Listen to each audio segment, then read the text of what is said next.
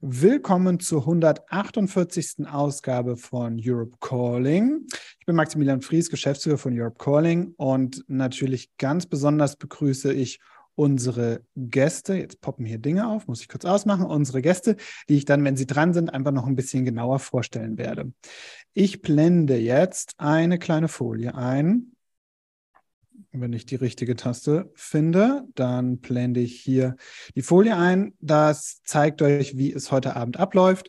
Wir fangen an mit äh, Frau Wörsdorfer und Herrn Kreichen mit zwei äh, Talks zu Beginn. Dann gibt es einen kleinen QA. Frau Wörsdorfer muss dann danach gehen und dann kommen Claudia Kempfert und Sascha Müller-Krenner. Danach haben wir dann noch schön viel Zeit, um miteinander zu diskutieren.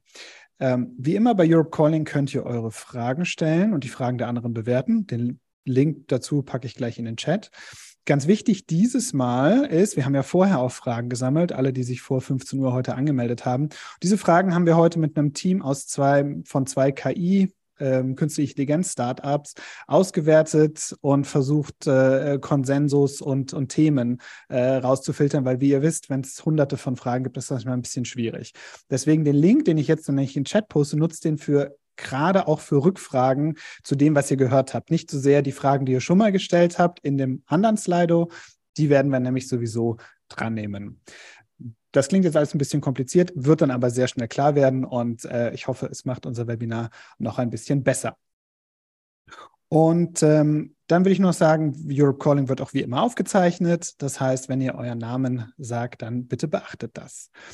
Und ähm, jetzt starten wir mit dem Inhaltlichen und bevor ich dann an Frau Wörsdorfer übergebe für den ersten Talk, ist mir eins noch wichtig zu sagen. Es ist, glaube ich, nicht selbstverständlich, dass wir trotz des russischen Angriffskrieges gegen die Ukraine in Deutschland und wirklich weiten Teilen Europas diesen Winter ohne Gasengpässe für Bevölkerung und Wirtschaft durchgekommen sind. Und ähm, das war nicht klar und das ist auch Ergebnis, Ergebnis von Politik ähm, der Bundesregierung, der EU-Mitgliedsländer und auch der EU-Kommission. Und das gilt nicht für weite Teile der Ukraine wo die Situation natürlich durch die Angriffe extrem schlimm war. Und das gilt natürlich auch nicht für viele Leute, die auch die Energiepreise hier nicht zahlen können.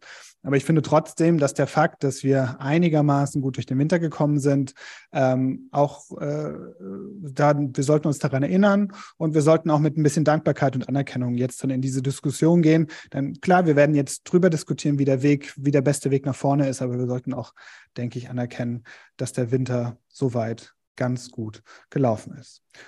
So viel dazu. Und da möchte ich äh, das Wort an unseren ersten Gast geben, mit dem ich mich besonders freue. Mechthild Wörsdorfer. Sie ist stellvertretende Generaldirektorin der Generaldirektion Energie der Europäischen Kommission und wie Table Media es mal ausgedrückt hat, die wichtigste deutsche Managerin der Energiekrise in Brüssel. Liebe Frau Wörsdorfer, schön, dass Sie da sind und wir freuen uns auf Ihren Beitrag, den ich jetzt einblende. Aber Sie haben schon mal das Wort. Ja, erstmal vielen Dank. Ich freue mich natürlich heute Abend auch dabei zu well, sein. Thank you very much. Uh, I'm delighted to be here as well, joining you from Brussels. Interpretation is in the wrong channel, sorry. Okay. Frau okay, Westhofer, ich kann auch auf Englisch wieder. weitermachen. Nein, bitte. Äh, Los geht's. Also erstmal schönen Abend aus Brüssel. Ich freue mich heute hier dabei zu sein. Äh, und wie Sie gerade angesprochen haben, Herr Fries, also es ist ein äh, Achievement, ein Erfolg, dass wir eigentlich das letzte Jahr 2022 ohne größere Blackouts in EU, Situation war definitiv anders in der Ukraine, in der EU gemeinsam geschaffen haben. Wir haben eine Krise gehabt, eine Energiekrise, äh, die so noch nie da war. Und wir haben äh, alle gemeinsam äh, mit den 27 Mitgliedsländern es geschafft, dass es eben, wie gesagt, zu keinem Blackout gab. Es war so, dass mit der Invasion von Russland in die Ukraine die Versorgungssicherheit unser erstes Ziel war und die Energiepreise, die dann im August ein äh, Hoch erreicht haben, wie wir das noch nie gesehen haben. Die Reaktion darauf von der Kommission äh, war das, was wir Repower EU nennen. Das heißt, erstmal ähm, möglichst viel Energie einsparen, Energieeffizienz machen, Demand Reduction. Zweitens, wir wollen vom russischen Gas weg. Und das war das große Ziel, möglichst schnell diversifizieren zu anderen Ländern. Und drittens, die Clean Energy Transition, die Erneuerbaren äh, besonders be zu beschleunigen, den Ausbau. das ist so der Kontext vom letzten Jahr, der natürlich auch, wie gesagt, dafür gesorgt hat, dass wir diesen Winter relativ gut überstanden haben. Die Speicher, die Gasspeicher sind weiterhin gefüllt. Wir haben äh, in Europa einen Füllungsgrad von 56 Prozent. In Deutschland liegt er sogar drüber mit 64 Prozent. Das heißt, das ist über 20 Prozent über den Durchschnitt der Vergleichsjahre 2016, 2018. Das heißt, wir sind in einer guten Lage auch jetzt, wo der Winter fast vorbei ist und schauen jetzt, was passiert 2023, 2024. Und damit sind wir bei meinem ersten Slide, was Sie mir gerne zeigen. Wie hat sich die Lage 2022 verändert? EU ist abhängig von Gas, Öl, Kohle, enorm abhängig und war enorm abhängig vom russischen Gas historisch gesehen gab Importe von Gas, waren 50 Prozent aus Russland. Wir haben es geschafft, letztes Jahr das auf 7, 8 Prozent runterzudrücken. Das ist enorm. Das ist unprecedented. Ähm, gleichzeitig sind die Net Nettoimporte vom russischen Gas bei 82 BCM, das heißt 56 Prozent weniger. Also die Sanktionen und die Maßnahmen weg vom russischen Gas haben natürlich auch dem russischen, der russischen Wirtschaft geschadet. Und wir haben es geschafft, hier in der EU dadurch mehr äh, äh, Gas von anderen Ländern zu beziehen und eine Demand Reduction von über 15 Prozent im Durchschnitt in der EU zu erreichen. Von Industrie und Haushalten wurde deutlich weniger Energie verbraucht als in den Vorjahren. Also das an sich ist, äh, wie gesagt, ein Wechsel, den wir so nicht gesehen haben. Ich komme zu meinem zweiten Slide, genau, um zu sehen, wo wie der LNG-Market, der ja bis dato, also bis vor der Krise 2022, relativ kleiner Anteil war im Gasmarket. Also der LNG-Anteil äh, im Vergleich zum Pipeline-Gas war 10 zu 90 Prozent ungefähr äh, äh, von was Importe EU anlangt vor 2022. Das hat sich enorm verändert. Wir haben einen Anstieg vom LNG-Importen von 66 Prozent Vergleich Januar 2021, Januar 2022. 23, äh, sorry, 2022, 2023. Also ein, ein 66-prozentigen Anstieg der LNG. Und ähm, das ist natürlich dadurch erreicht, dass viele Mitgliedsländer und die Kommission äh, mehr Gas aus Norwegen bekommen hat, mehr Gas aus USA, Algerien und Aserbaidschan. Und wenn wir jetzt hier gucken, der Vergleich rechts, wie es 2022 mit 134 BCM Gas aussieht. LNG, der Hauptexporter oder der Hauptimporter für die EU ist die USA. Der größte Anteil von LNG, 42 Prozent, kommt aus den USA. Wir bekommen auch LNG aus Russland. Das ist der zweitgrößte. Äh, und dann weiter Katar, andere, Nigeria, Algerien und so weiter. Also wir haben diversified und wir haben den Markt für LNG vergrößert. Und ähm, das ist wichtig zu sehen im Gesamtkontext, weil bisher, wenn alles, als es noch russisches Gas gab, wurde die Infrastruktur so gebaut, dass das Gas von Ost nach Westen äh, floss. Das ist alle Pipelines von Osten nach Westen. Jetzt, wo sich das verändert hat, und die Reduktion vom russischen Gas bis 2027 das Ziel ist, ganz wegzukommen, haben wir jetzt eine andere Struktur, Infrastruktur, auf die ich jetzt zurückkomme, äh, die darauf äh, hingeht, dass das Gas dahin fließt, wo die Zentren sind, die die äh, Nachfrage sitzt. Und das ist natürlich ganz anders äh, zu beschleunigen, ganz anders zu bewerten, als wenn wir sagen, äh, russisches Gas. Also es kommt jetzt von überall in der Welt und es geht zu den Zentren, wo es gebraucht wird, unter anderem natürlich in Deutschland, wo viel Industrie ist, energieintensive Industrie, die Gas braucht weiterhin. Und wenn ich jetzt auf die Infrastruktur gehe, wir haben natürlich schon, das haben wir ausgerechnet, viel Gasinfrastruktur. In, in der EU wurden in den letzten zehn Jahren das Gasinfrastrukturnetz ausgebaut. Wie gesagt, darauf basierend, dass viel Gas aus Russland kommt oder aus äh, Norwegen. Jetzt kommt es aus vielen anderen Ländern und muss eben ersetzt werden. Und daraufhin hat sich die Frage gestellt, wie bekommen wir das Gas und das LNG-Gas, wo der Markt eben enorm gewachsen ist 2020, zu den Zentren, wo die Nachfrage ist. Und da haben wir geguckt, es gab bisher viele LNG-Terminals, zum Beispiel in Spanien, in Belgien, einige in Frankreich, aber bis, und das wird der äh, Patrick Reichen bestimmt noch genauer erklären, in Deutschland gab es bis vor einem Jahr keine LNG-Terminals, um das Gas eben in den deutschen Markt zu bekommen, weil es nicht unbedingt nötig war, weil das Gas eben über die Infrastruktur von äh, Russland nach Osten, Nord Stream 1 und 2 und äh, oder über die Ukraine äh, äh nach ähm, Deutschland kam. Und deswegen haben wir uns angeschaut, wo brauchen wir neue Gasinfrastruktur? Und das ist dann mein letztes Slide. In diesem Repower EU, wenn wir das russische Gas bis 2027 komplett stoppen. Das fließt ja immerhin noch ein bisschen, aber äh, we deutlich weniger. Und da haben wir geguckt, wo es noch Bottlenecks gibt. Und das ist, was wir veröffentlicht haben in unserer Repower EU-Mitteilung im Mai letzten Jahres. Wir haben also gesagt, dass es Bottlenecks in Deutschland gibt und dass man da kurzfristig mehr äh, LNG-Terminals braucht und deswegen auch in Deutschland in Rekordzeit letztes Jahr äh, ähm, Floating LNG-Terminals in Emshaven, in der Niederlande, aber auch in Wilhelmshaven und Brunsbüttel gebaut worden ist. Das war aus unserer Sicht nötig, um eben diese neue Krise, diese neue Lage zu bewältigen.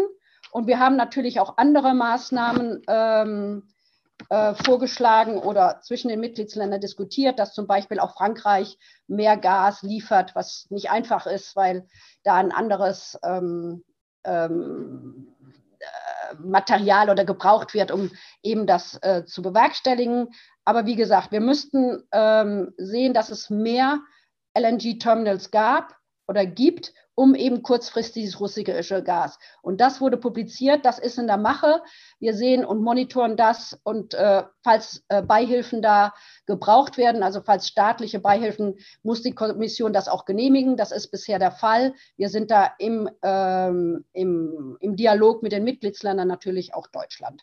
So ist die Situation, äh, wie wir sie aus der EU-Politik sehen, aus der europäischen Seite. Wir sehen den Gasmarkt, der sich extrem verändert hat auch der Strommarkt und der Ölmarkt, aber der Gasmarkt und das eben durch diese Situation der LNG-Anteil im Importen enorm gewachsen ist und wir jetzt sehen müssen, wie wir die nächsten Jahre mit dieser Krise weiterkommen, wo wir natürlich äh, mittel- und langfristig den European Green Deal, der Ausbau und Beschleunigen Erneuerbaren, Energieeffizienz und alle äh, ähm, neutralen, klimaneutralen äh, Ressourcen brauchen.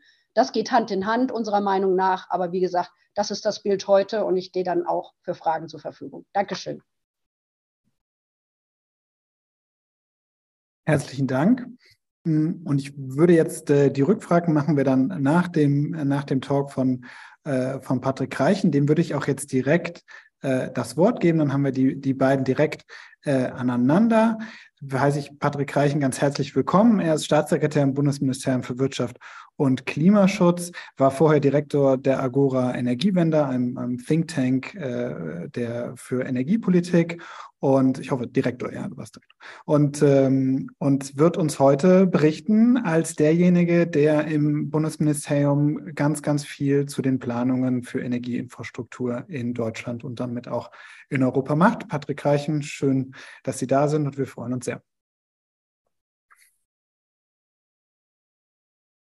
Man hört dich noch nicht? Ja, herzlichen Dank für die Einladung äh, und ähm, die Gelegenheit, hier äh, dieses natürlich äh, durchaus kontroverse und spannende Thema LNG zu diskutieren. Äh, Michael Wörsdorfer hat die allgemeine Ausgangslage schon geschildert, deswegen brauche ich da nicht viele äh, zusätzliche Ergänzungen zu machen, nur äh, vielleicht so viel. Das, was für ganz Europa galt, galt ganz besonders auch für Deutschland. Wir waren äh, abhängig bei Kohle, Öl und Gas von russischen Energieimporten. äh, Kohle und Gas jeweils über 50 Prozent äh, der Importe, Öl 35 Prozent. Äh, und ähm, es war klar mit Beginn des Krieges, da müssen wir so schnell wie möglich raus auf Null. Ähm, das ist beim Gas äh, dann äh, eher durch eine Entscheidung Russlands dann geschehen. Äh, wir erinnern uns, wie dann es äh, die, die Wartungsarbeiten von Nord Stream auf einmal genutzt wurden, um äh, die äh, Mengen, die dadurch fielen, auf Null zu reduzieren. Äh, und äh, jetzt äh, spekulieren alle, was da wohl gewesen ist bei den äh, Anschlägen. Auf jeden Fall kann auch gar nichts mehr fließen. Ähm, und wir planen auch nicht mehr mit russischem Gas. Also das, warum es jetzt aus deutscher Sicht geht, ist, äh, solange wir noch fossiles Gas importieren, dass das komplett aus anderen Quellen nach Deutschland kommen kann und wir uns nicht wieder äh, den Fehler leisten, uns in die Hände äh, von äh, einem Regime zu begeben, das augenscheinlich Energie als Waffe nutzt. Und da hat ja hier Claudia Kempfert äh, als eine äh, von etlichen immer vorgewarnt und es ist auch tatsächlich so geschehen. Ähm, es ist ein großes Versagen der Vorgängerregierung. Das muss man an dieser Stelle so klar deutlich machen.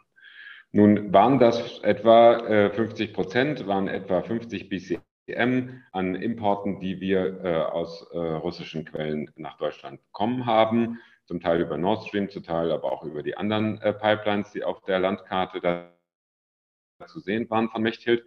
Äh, und jetzt ist eben die Frage, wie können wir in Deutschland äh, das Gas stattdessen bekommen? Und da ist man dann ähm, bei im Prinzip zwei Routen. Das eine ist ähm, mehr Importe über unsere Nachbarländer des Westens, also Norwegen. Äh, Pipeline ist ein bisschen besser ausgelastet worden, aber auch äh, Niederlande, Belgien, Frankreich. Das erste Mal in der Geschichte wurde ähm, Gas aus Frankreich nach Deutschland importiert ähm, aber eben auch ähm, Import äh, direkt nach Deutschland äh, über LNG.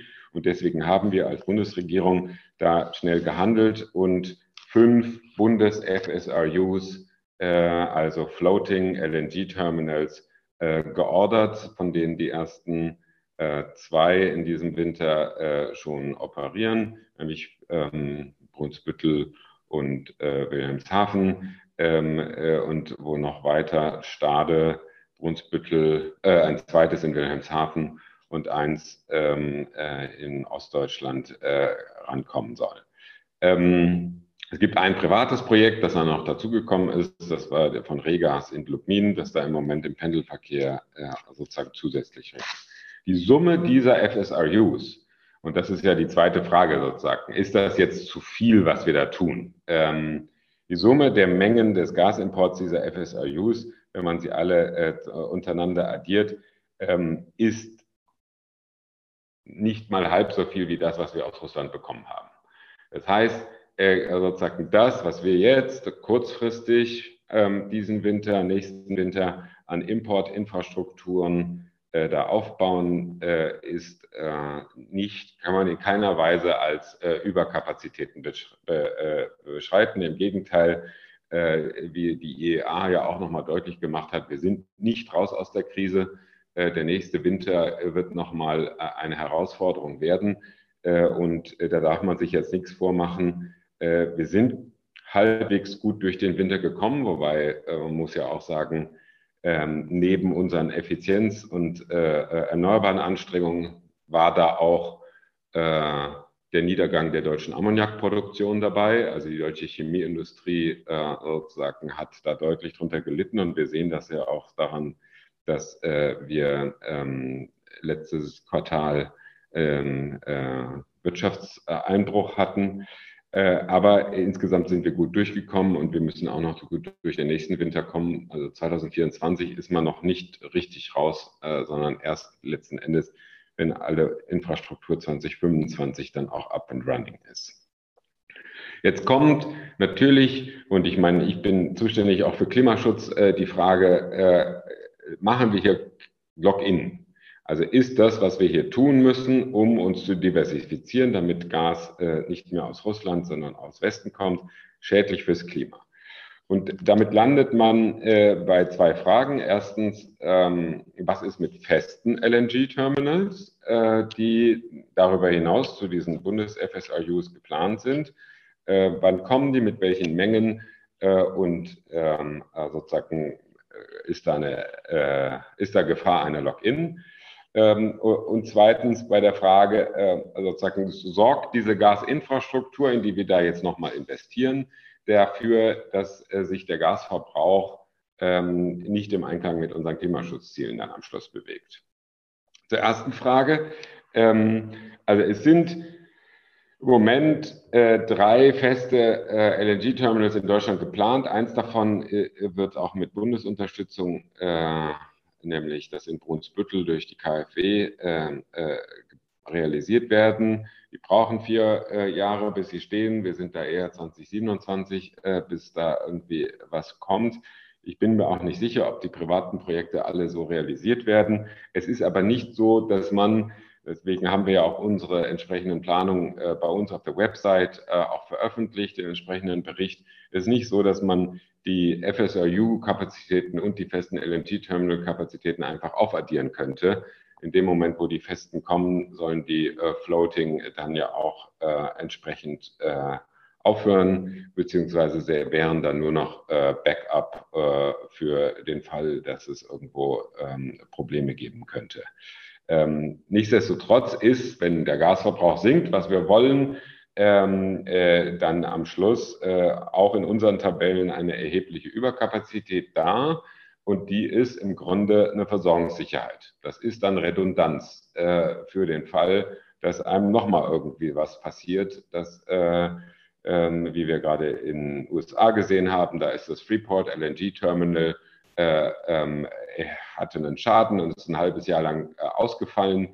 Ähm, und das waren äh, dort locker 20 BCM, die deswegen nicht geflossen sind ein halbes Jahr lang.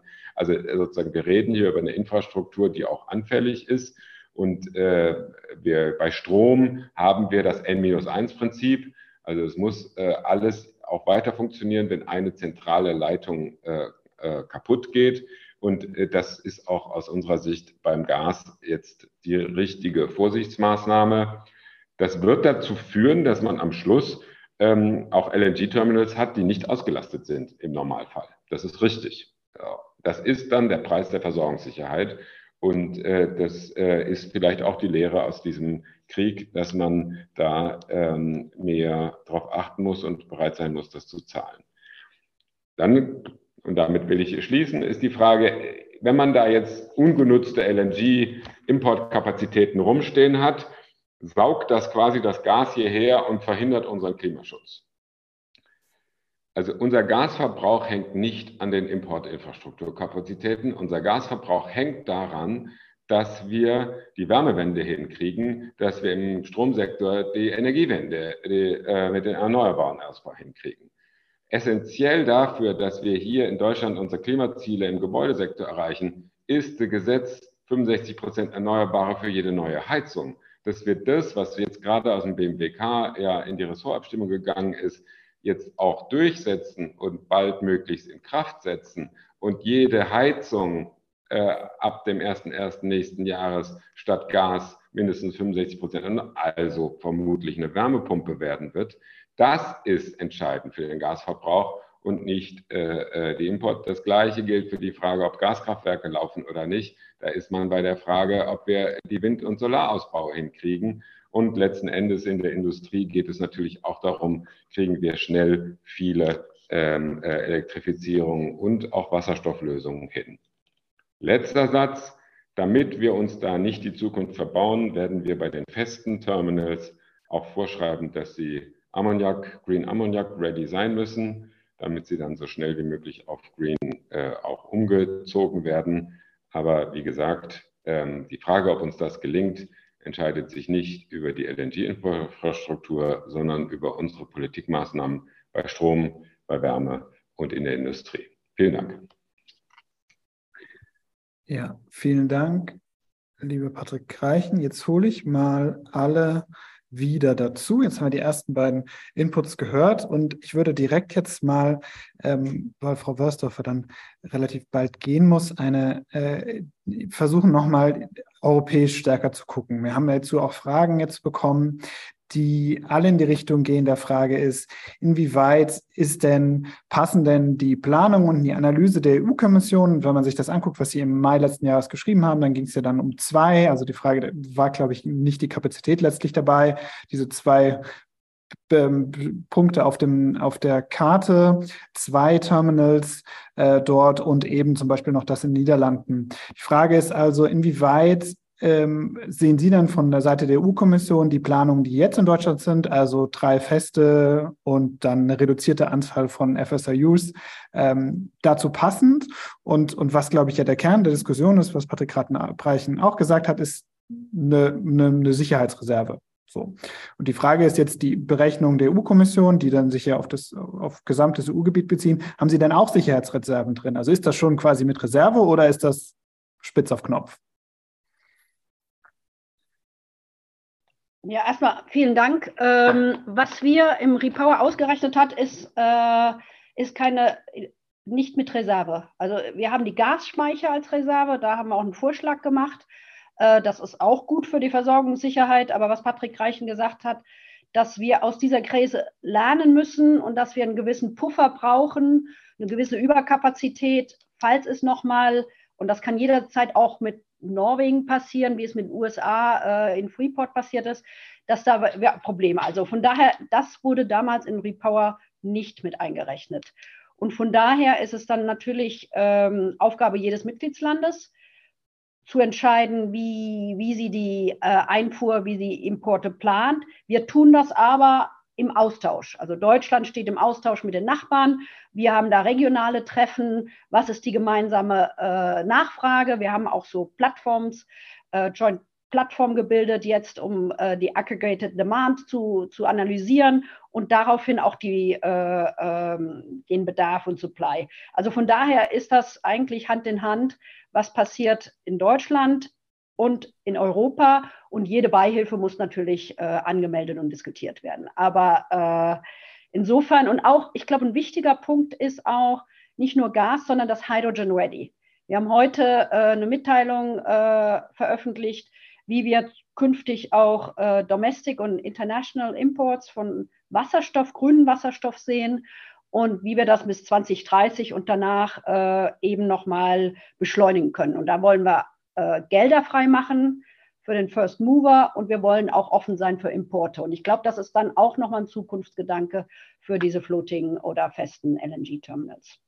Ja, das Thema Wasserstoff ready und so, das beschäftigt viele Leute. Das ist eine unserer Top-Fragen. Da gehen wir dann im zweiten Teil, glaube ich, nochmal drauf ein. Ich würde aber jetzt gerne noch äh, Sascha Müller-Krenner und Claudia Kempfert, die einfach die Möglichkeit geben, auch noch äh, eine Rückfrage, Nachfrage an Frau Wörsdorfer zu stellen. Ähm, bevor, bevor sie dann weg muss. Claudia Kempfert, Asche Müller-Krenner. Gibt es Bedarf? Kopfschütteln?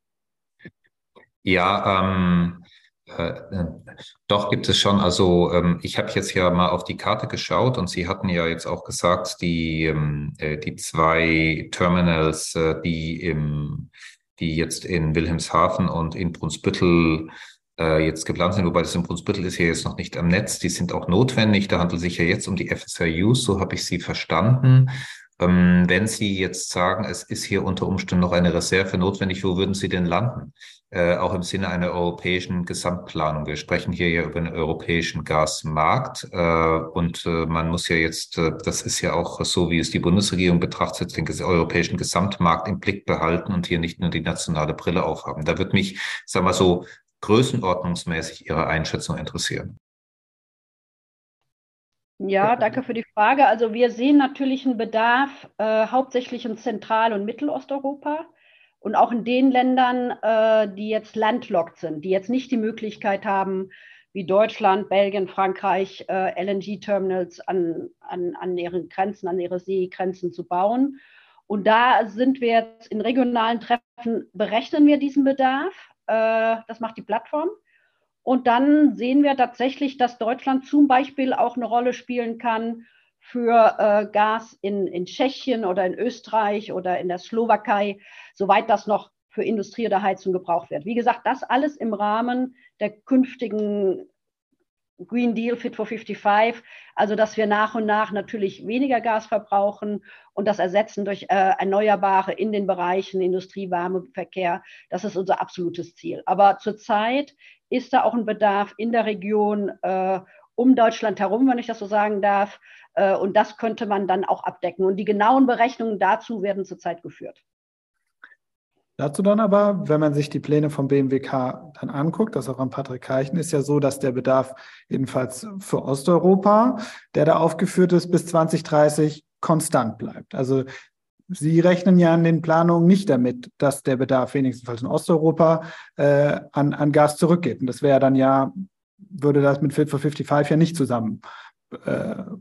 Deswegen auch die Frage, inwieweit Thema Klimaziele. Also da scheint es ja doch dann einen Unterschied zu geben hier.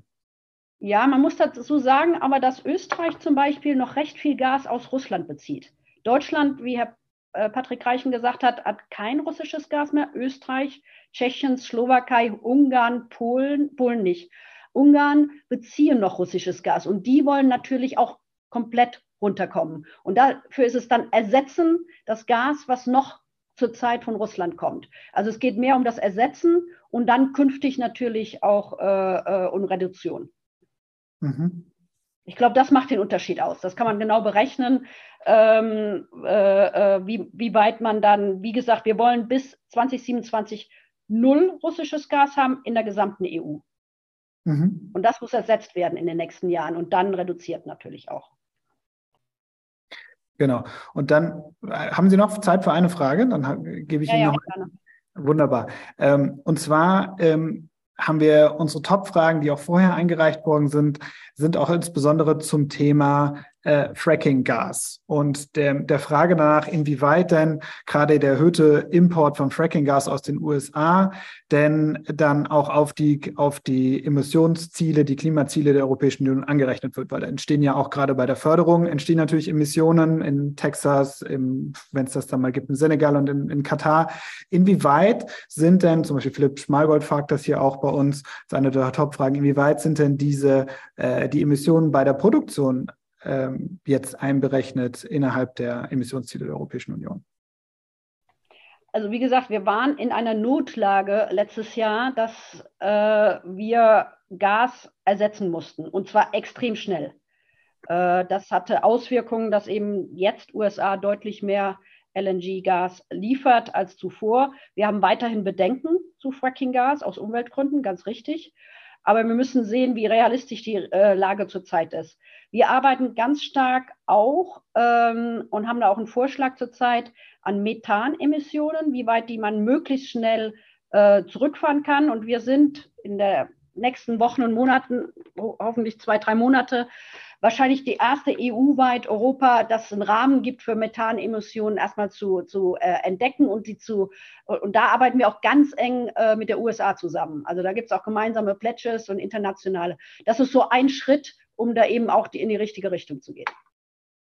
Genau, weil ich weiß nicht, wer das gesehen hat, das poste ich nachher auch nochmal in den Chat. Da gab es ja einen Bericht über Supermethan, Super-Emitters im Guardian, glaube ich, vor zwei Wochen. Also das sind ja Zahlen, da schlackern einem ja die Ohren. Also da geht's ja, geht's ja nicht um ein bisschen, sondern da geht's um ähm, riesige Mengen Methan, die natürlich eine unglaubliche Klimawirksamkeit dann auch haben. Also das ist gut zu hören. Auf der anderen Seite, glaube ich, viele Menschen sagen hier einfach auch, ja, äh, in der Notsituation ja, aber jetzt zu schauen, dass man, äh, dass man da wirklich so schnell wie möglich runterkommt. Äh, die Bürgerinnen und Bürger sind da sehr hinterher, jedenfalls die 2500, die bei uns Fragen gestellt haben. Von daher gut zu hören. Ja. Frau Börsdorfer, dann bedanke ich mich bei Ihnen, äh, entlasse Sie sozusagen und äh, äh, vielen Dank, dass Sie sich die Zeit genommen haben. Und wir machen dann weiter und wir werden natürlich die Fragen jetzt weiter diskutieren. Wir wollen Sie doch gerne. Sie dürfen auch noch. Nein, ich wollte nur den Eindruck nicht hinterlassen. Also für uns ganz wichtig sind 2030 ehrgeizige Ziele für äh, Energieeffizienz und Erneuerbaren.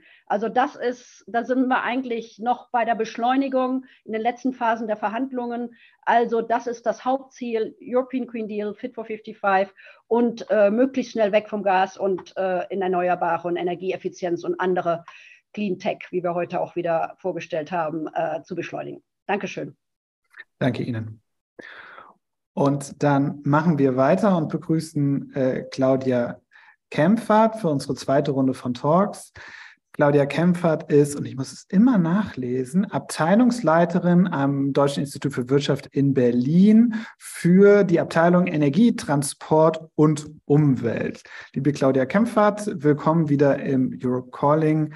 Äh, Sie waren ja schon ein paar Mal da und wir freuen uns jetzt einfach sehr auf Ihre Ausführungen dazu. Ja, vielen herzlichen Dank, äh, Maximilian Fries. Äh, auch hallo in die Runde. Äh, schön, dass ich heute dabei sein darf. Das freut mich natürlich sehr. Ähm, wir haben eben schon einige Argumente gehört. Ich wollte ganz gern äh, weil ich zehn Minuten habe, ein paar Folien äh, zeigen, ähm, die sich beschäftigen mit äh, den äh, letzten äh, Studien, ähm, die wir erstellt haben. Und ich hoffe, dass man den Bildschirm ähm, sehen kann. Da kriegt man mal so viele Pop-ups, dass ich jetzt, dass ich äh, dann äh, nicht mehr meinen eigenen äh, Bildschirm äh, sehe, die da alle kommen. Äh, das habe ich jetzt auch noch nicht gelernt in äh, der vielen Zeit des ähm, äh, eine Sekunde mal eben des äh, äh, äh, digitalen äh, Miteinanders jetzt hier den Vollbildschirm äh, anzukriegen, äh, weil jetzt ich die ganze Zeit diese, diese Pop-ups äh, hier drin habe. Entschuldigung, ähm, ich versuche es. ich genau jetzt jetzt bin ich jetzt bin ich in meiner in meinem Bildschirm. Entschuldigung, Entschuldigung bitte. Ähm, genau, geht sofort weiter. So, ähm, so jetzt sehe ich meinen Bildschirm. Vielen herzlichen Dank für die für die Geduld. Also ähm, ja, wir haben ja eben schon einige Argumente gehört und ähm, ich will ergänzend ähm, eben unsere Studien da erwähnen, ähm, auch vor dem Hintergrund, dass wir uns eben sehr lange äh, schon mit Gasmärkten beschäftigen. Patrick Reichen hat eben schon auch erwähnt, dass wir eben auch schon sehr lange auch vor der russischen Abhängigkeit gewarnt haben. Das will ich ja auch nochmal untermauern. Äh, und aus dem Grund äh, waren wir auch äh, sehr schnell in der Lage, auch im letzten Jahr, ähm, uns anzuschauen, wie sieht denn der europäische und der deutsche Gasmarkt aus. Also wir erstellen eben Gasmarktmodellierungen seit über 15 Jahren detailliert, alle Pipelines, alle Infrastrukturen, ähm, gerade in Europa, Deutschland haben wir dort äh, berücksichtigt und wie viel Kapazitäten haben die. Also insofern waren wir eben sehr schnell auch in der Lage, uns anzuschauen, ähm, wie ist der Bedarf und, und wie, wie, welche äh, Szenarien entwickeln sich da draus. Und äh, konnten äh, auch schon im letzten Jahr relativ äh, deutlich äh, machen. Und ich habe auch sehr stark dafür geworben äh, und finde es immer noch für, halte es immer noch für richtig, dass wir von vornherein auf russisches Gas hätten verzichtet. Äh, von Beginn an, auch aufgrund eben dieses schrecklichen Angriffskriegs Russlands in der Ukraine und den daraus resultierenden hohen Einnahmen, die Russland immer noch generiert hat und immer noch generiert. Zwar nicht mehr so hoch, aber wenn Österreich immer noch kauft, ähm, oder andere dann ähm, oder auch LNG-Gas äh, kauft, dann sind die Einnahmen immer noch da. Aber so ist es jetzt. Ähm, wir haben eben die jetzige Situation und äh, können relativ ähm, auch uns anschauen und feststellen und äh, sehen es immer noch so, dass die Gasversorgung eben auch ohne Gas aus Russland gesichert ist, aber auch ohne feste Fl ähm, äh, Flüssiggasterminals äh, gesichert ist. Und warum wir das äh, so feststellen und auch empfehlen, äh, will ich kurz erläutern. Ich sagte schon, es sind viele, viele Grundlagenforschungen der letzten Jahrzehnte dahinter, sehr, sehr viele Veröffentlichungen, ähm, auch äh, schon äh, bevor sich jetzt alle so ähnlich äußern. Also zum Beispiel auch die Warnung vor dem Bau der ähm, Gaspipeline Nord Stream 2 äh, und äh, andere und deswegen ähm, auch hier auf eine breite Studienpalette zurückgehen äh, können, die ich eben erwähnt habe vom letzten Jahr. Auch da haben wir relativ deutlich und äh, sicher gesagt, ähm, die Energie Energieversorgung kann auch äh, ohne russisches Gas äh, gesichert äh, werden. Aus dieser ASSA-Formel habe ich da abgeleitet, also ähm, dass man eben einerseits, einerseits ausweitet, das heißt, diese Diversifikation der Gasbezüge, was ja auch stattgefunden hat, ähm, Sparen, äh, was auch äh, ja stattgefunden hat, äh, Speichern, auch da gab es ja richtige politische Entscheidungen und eben die Ausweitung der erneuerbaren Energien, da ist man auf einem Weg, aus unserer Sicht äh, könnte schneller gehen. Aber ähm, da sind dicke Bretter zu bohren. Also insofern äh, hat sich das genau bewahrheitet, unser Szenario, was wir auch äh, vor einem Jahr festgestellt haben. Jetzt aktuell haben wir vor zwei Wochen, zweieinhalb Wochen, äh, dieses, äh, diese neue DEW aktuell ähm, äh, veröffentlicht, wo wir auch nochmal deutlich gemacht haben, nach wie vor ist die Gasversorgung gesichert und wir brauchen keinen weiteren Ausbau der festen Flüssiggasterminals. Und äh, warum wir das annehmen und auch Schlussfolgern will ich hier kurz anhand unserer Szenarien ähm, untermauern. Und ähm, die wesentliche Zusammenfassung ist eben die, äh, die ich schon sagte, die Energieversorgung ist auch ohne russische Gaslieferungen gesichert. Wir haben die Anforderungen, das hatten beide VorrednerInnen schon gesagt, dass die Klimaziele einzuhalten äh, sind. Das heißt, wir müssen die Emissionen senken, gerade auch im Energiesektor. Das gelingt ja richtigerweise über einen Ausbau der Erneuerbaren, das Energiesparen, aber eben auch über einen Rückgang des Gasbedarfs. Äh, das muss so sein. Erdgas ist klimaschädlich, erläutere ich gleich noch, und ist in dem Sinne keine Brücke und kann es auch heute nicht mehr sein. Wir haben kein Bedarf an festen äh, Flüssiggasterminals. Das sind die neuen Stranded Assets, wie damals äh, die Pipelines. Und ähm, sie bergen auch Risiken, nicht nur wirtschaftliche, sondern eben auch der Logins, äh, was eben schon erwähnt wurde, ähm, der Carbon Logins und auch äh, der wirtschaftlichen Logins und eben ein zu langes Festhalten auch an fossilen Energien behindert den Umstieg auf erneuerbare Energien und damit äh, sind die Klimaziele in äh, Gefahr. So, jetzt will ich ganz kurz nochmal die Szenarien zeigen, auch vor dem Hintergrund, äh, warum wir das ableiten, dass wir ohne russische Gaslieferungen weiterhin auskommen. Das ist jetzt, ähm, die sind die unterschiedlichen Szenarien, die wir nochmal aktualisiert haben aus dem letzten Jahr und äh, kommen dort eben zu der Schlussfolgerung, dass es unterschiedliche Entwicklungen geben kann des Angebots. Und hier sehen Sie eben Jetzt ganz links sind die beiden Balken, wo noch Russland äh, dabei ist. Da sah das ja noch äh, anders aus. Ähm, und jetzt ohne Russland, also einerseits die Diversifikation der Bezüge, mehr aus Norwegen, aber vor allen Dingen auch die Flüssiggaskapazitäten in den Niederlanden, Belgien, äh, teilweise Frankreich.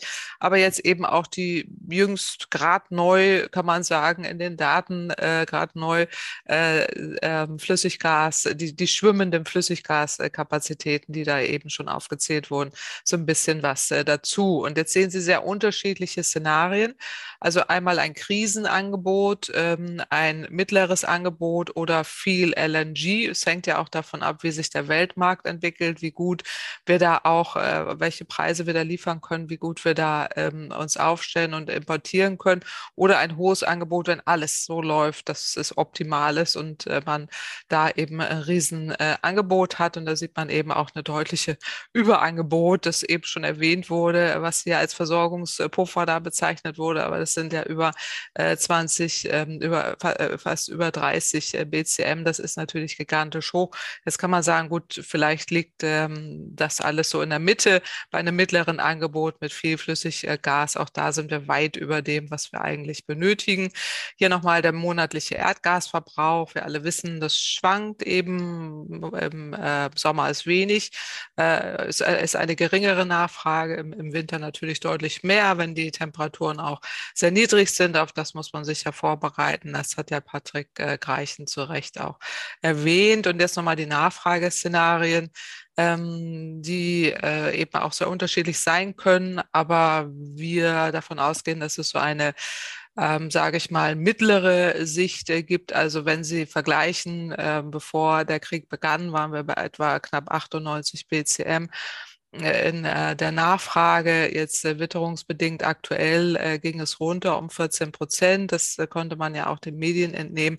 Ähm, oder jetzt ist eben die Frage, inwieweit wir jetzt auch eine, eine hohe Einsparpotenziale haben.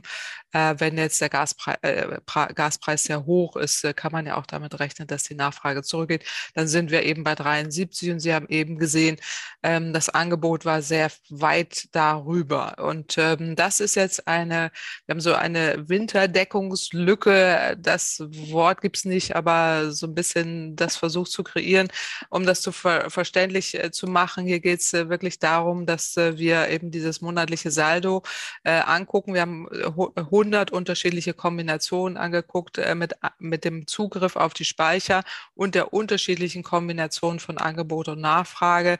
Und da gibt es jetzt eben so, eine, so ein ähm, Plot-Diagramm, wo man sieht, äh, haben, welche Schwankungen auftreten können. Und jetzt äh, muss man da unterscheiden. Ein Wert über Null gibt eben eine Deckungslücke an, ein Wert unter Null ein Überschuss. Und unter Null ist es fast überall. Es gibt die Gefahr, in Anführungsstrichen einer möglichen Winterdeckungslücke, die sehr gering ist ähm, in den Monaten, in den Wintermonaten natürlich Januar, Februar, März.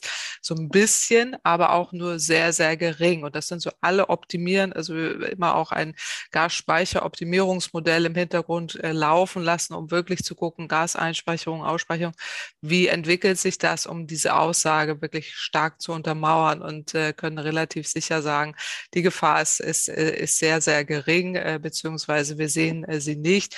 Aber natürlich, das ist äh, auch immer erwähnt, äh, man muss auch immer davon ausgehen, dass der Gasbedarf ähm, niedrig ist, beziehungsweise unter dem, äh, dem Krisen- äh, oder dem, dem Vorkriegsniveau ist, so muss man es, glaube ich, sagen. Genau, ich hatte schon erwähnt, Emissionen bisschen runter, das mache ich kurz. Es geht ja darum, dass wir aus fossilem Erdgas aussteigen müssen, gerade gestern die aktuellen Emissionszahlen. Äh, wir haben es gesehen, nur die Industrie hat äh, gesenkt, der Energiesektor ist zu hoch wegen Kohle. Ähm, und jetzt auch nochmal der Hintergrund eben, die Methanleckagen dürfen wir nicht vergessen in äh, seiner Klimawirksamkeit ist fossiles Erdgas eben sehr schädlich. Das heißt, ähm, hier müssen wir auch äh, neuere Berechnungen mit einbeziehen und sollten nach Möglichkeit den Anteil möglichst schnell senken. Und äh, wir kennen die Daten, ähm, wir werden das wahrscheinlich gleich noch hören, geht eben tatsächlich die, die Klimawirkung nochmal deutlich über das hinaus, was man vorher abgeschätzt hat. Ja, und jetzt die Planung, ähm, auch die Kraftwerksplanung. Also äh, man wundert sich, also dass da immer noch, also auch von, von anderen äh, Szenarien, äh, die ich gesehen habe, dann von deutlichen Zubauten von, von fossilem Erdgas ausgegangen wird. Das ist nicht wirklich das, was wir bräuchten. Also auch die Umstellung häufig von Steinkohle, KWK in Gas, KWK, auch das muss man durchbrechen. Ähm, ähnlich wie man es jetzt bei, bei der Wärme macht, äh, finde ich absolut richtig, dass man da auch mal deutlich macht, äh, besser Wärmepumpen als Heizungsanlagen, äh, die gasbasiert sind. So, und ähm, das, das sind so die Nebenthemen, äh, aber äh, jetzt eben runtergebrochen auf die ganzen Planungen, auch auf äh, Flüssiggaskapazitäten, äh, sehen wir eben keinen Bedarf, gerade für die hohen Mengen an festen Flüssiggasterminals, die ja teilweise jetzt hier geplant sind, sondern das sind wieder neue Stranded Assets. Also die Gaswirtschaft versucht jetzt natürlich äh, das Maximale rauszuziehen, was geht äh, und ähm, versucht versucht dann auch eben sehr stark ihre Interessen da durchzusetzen. Aber ähm, das deckt sich eben nicht mit den Szenarien, die wir tatsächlich äh, hier für ähm, auch den mittleren Weg äh, erachten. Und äh, das nächste Thema, was ja eben auch schon angesprochen wurde, auch die Wasserstoff-Readiness, das äh, H2-Ready ist ja technisch äh, fragwürdig, wenn man sich die Studien anschaut. So ein bisschen so ein Politik-Sprech für, ja, ja, wir haben es im Blick, äh, in der Zukunft kommt Wasserstoff, ist nicht automatisch so. Technische Anforderungen sind andere, da müsste man anders planen. Also ist nicht automatisch äh, so, dass man da einfach sagen kann, äh, jeder Flüssiggasterminal ist jetzt einfach wasserstoff-ready. Ähm, das sehen wir auch äh, sehr kritisch. Also da will ich jetzt nicht im Detail äh, durchgehen. Ähm, wir, wir, wir sehen eben nur, ähm, dass äh, wir ja auch diese Terminals, die festen, ja erstmal fertigstellen müssen. Da kommt man dann 2025, 26 frühestens ähm, und dann hat man etliche Carbon-Logins äh, geschaffen und die Gefahr auch von wirtschaftlichen Stranded Assets. Da sind wir wieder bei den nächsten potenziellen Entschädigungszahlungen, die vielleicht äh, drohen. Und äh, deswegen ähm, sollte man hier genauso rigoros, wie man es jetzt auch im Wärmesektor macht, einfach äh, ganz äh, sehr stark auf äh, Alternativen zum fossilen Erdgas äh, gehen ähm, äh, sowohl im Industriebereich als auch eben äh, im, im, Wärmebereich. Ich kann noch kurz erzählen, äh, dass wir gerade kürzlich in Nature eine Veröffentlichung haben, auch mit den Kollegen Pietro Altermatt, Jens Klausen und andere, die da mitgearbeitet haben, dass man eben sehr viel Flüssiggas auch ersetzen kann, äh, große Mengen, äh, wenn wir tatsächlich jetzt eben es auch schaffen, im Heizungssektor ähm, den, den Knoten da zu durchbrechen und mehr Wärmepumpen statt äh, Gasanlagen zu installieren. Und ähm, gerade im Industriesektor haben wir schon angesprochen, sind ja auch verschiedene äh, Pfade, die wir jetzt beobachten, die wir okay, gehen wir müssen fossilen Erdgas. Genau, ich mhm. komme zum Schluss, genau. Ich wollte gerade auch zu Ende machen. Äh, das heißt, wir behindern hier eher den Ausbau der erneuerbaren Energien. Äh, und damit bin ich auch am Ende so, wir müssen eben äh, eher erneuerbare Energien ausbauen, Wärmewende machen und ähm, diese Entwicklung äh, hier durchbrechen. Also insofern danke ich hier für die, für die Aufmerksamkeit und äh, sorry, dass ich ein bisschen länger war. freue mich auf die Fragen. Vielen Dank. Und ich würde die Fragen dann jetzt, äh, machen wir dann alle zusammen. Ich habe schon das Gefühl von den Gesichtern her, wir kriegen da gleich eine gute Diskussion zusammen. Wir kriegen auch viele Fragen rein, wird gut. Ich würde aber trotzdem jetzt noch vorher, bevor wir da einsteigen, an Sascha Müller-Grenner geben. Er ist Geschäft, Bundesgeschäftsführer der Deutschen Umwelthilfe, einer von zweien, äh, also Geschäftsführer, nicht Umwelthilfen. Und ähm, freuen uns, äh, dass du heute hier bist und äh, uns äh, jetzt auch noch etwas aus äh, der Sichtweise der politischen Umweltbewegung sagen kannst. Ja, ganz, ganz herzlichen Dank und äh, das, äh, das mache ich natürlich sehr, sehr gerne. Und, ähm, äh, es sind hier jetzt schon alle Zahlen, Daten, Fakten auf den Tisch gelegt worden, teilweise auch ein bisschen unterschiedlicher, aber das wird sich ja dann sicher in der Diskussion zumindest teilweise noch, äh, noch aufklären. Äh, deswegen wollte ich tatsächlich äh, sagen wir, auch ein bisschen politische Bewertung reinbringen, ähm, äh, sowohl was äh, das Thema angeht, was ist der Bedarf als auch, äh, wie schaut es mit dem Angebot aus, was wir da gerade entwickeln und dann natürlich, äh, was ist jetzt zu tun. Und äh, jetzt hätte ich es mir natürlich, sagen wir, vor 15 Monaten, vor 18 Monaten immer relativ einfach machen können und einfach zu, äh, sagen können, äh, wir müssen die Klimaziele erreichen, wir dürfen keine neue fossile Infrastruktur mehr in die Landschaft stellen. Und äh, das ist natürlich jetzt ein bisschen komplizierter geworden, dadurch, dass ja ein relevanter Teil der Infrastruktur, der uns in Europa versorgt hat, jetzt äh, vom Netz ist. Das sind äh, die großen Pipelines ähm, aus Russland. Frau Wörsdörfer hat es ja geschildert, runter von 50 Prozent auf sieben bis acht Prozent des europäischen Gasbedarfs. Und natürlich bleibt da eine Lücke. Und wenn man sich diese Lücke aber anschaut, und jetzt bin ich beim Thema Bedarf, ähm, dann äh, muss natürlich der Bedarf im Wesentlichen auch dafür es, ersetzt werden, dass man Energie einspart, dass man effizienter wirtschaftet. Da hat äh, Frau Wörsdörfer ja auch geschildert, sieben Prozent in Europa jetzt schon im ersten Jahr. Und ich denke, da muss noch mehr passieren. Deswegen führen wir ja auch die diversen äh, Legislativvorhaben im Rahmen äh, von Fit for 55 durch. Äh, in Deutschland war die Einsparung ja noch höher, vor allem bei der Industrie. Dann natürlich das Ersetzen des, äh, ähm, des fossilen Gases durch Erneuerbare und drittens äh, durch äh, erneuerbare Gase, also ob das jetzt grüner Wasserstoff ist oder Derivate äh, davon. Äh, deswegen kann die Betrachtung natürlich nicht sein, wir müssen das jetzt eins zu eins ersetzen, sondern wir müssen versuchen, einen Teil des fossilen Gases auch nicht mehr zu verbrauchen durch die, diese Dinge, die ich gerade genannt habe. Äh, jetzt wird das nicht über Nacht gehen, deswegen bleibt da natürlich ein äh, Delta übrig. Aber die politische Frage, die man, denke ich, dann stellen muss, ist erstens, wie viel fossiles Gas müssen wir zusätzlich von woanders kriegen und über einen wie langen Zeitraum? Und das Letztere ist fast noch wichtiger als das Erste. Und da hat Claudia Kempfert ja auch darauf hingewiesen, äh, wir sollten ja parallel versuchen, so schnell wie möglich zu dekarbonisieren. Deswegen ist es keine statische Geschichte. Äh, wir haben jetzt hier so eine Lücke, die Lücke müssen wir schließen und der Bedarf bleibt dann gleich über die nächsten Jahrzehnte, sondern wir reden vor allem über die nächsten Jahre und müssen natürlich bei den anderen Dingen, ähm, äh, bei der Effizienz, beim Ausbau der erneuerbaren Alternativen äh, nochmal auf äh, die Tube drücken. Und jetzt ist es so, was den Bedarf angeht, ähm, äh, gibt es da natürlich, sagen wir mal, unterschiedliche äh, auch äh, Abschätzungen. Und diese Abschätzungen, die sind natürlich auch äh, teilweise politisch gefärbt. Ähm, wir haben hier einen Diskurs, wir brauchen das Gas, um die Kohle zu ersetzen.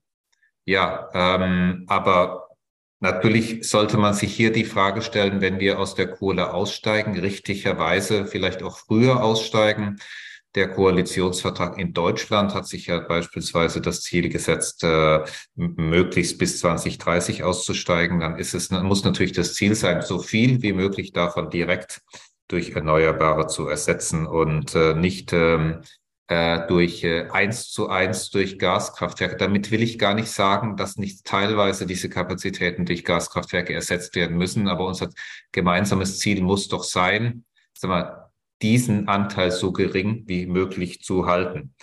Das zweite Argument ist immer unsere energieintensive Industrie. Patrick Keichen hat ja geschildert, dass die energieintensive Industrie in Deutschland äh, natürlich vor allem wegen der hohen Preise, gar nicht so sehr wegen der Mangellage, auch Produktion runtergefahren hat, vielleicht auch Deutschland irgendwann mal verlassen wird. Zumindest wird es immer angedroht.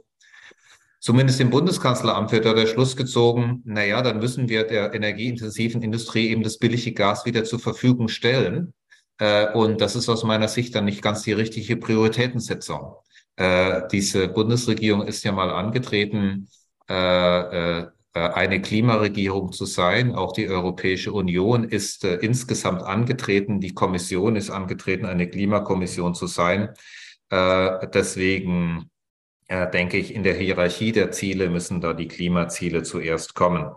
Äh, und dann äh, ist immer noch das äh, dritte Argument, wenn man so sagt, wir definieren den Bedarf, wir brauchen das Gas als äh, Backup für die fluktuierenden Erneuerbaren. Und ähm, das stimmt aber halt auch nur zum Teil und wahrscheinlich doch zu einem relativ überschaubaren Teil, weil natürlich dadurch, dass der Erneuerbare, dass die Erneuerbaren auch europäischer vernetzt werden, wir natürlich mehr Flexibilität im System haben.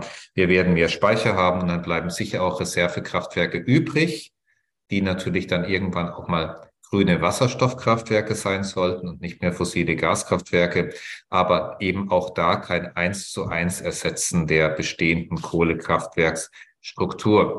Und da kommt man wahrscheinlich, wenn man so mal über diese politischen Setzungen und diese Interessen, die dahinter stehen, mal diskutiert, auch sehr, zu sehr, sehr unterschiedlichen Bedarfseinschätzungen.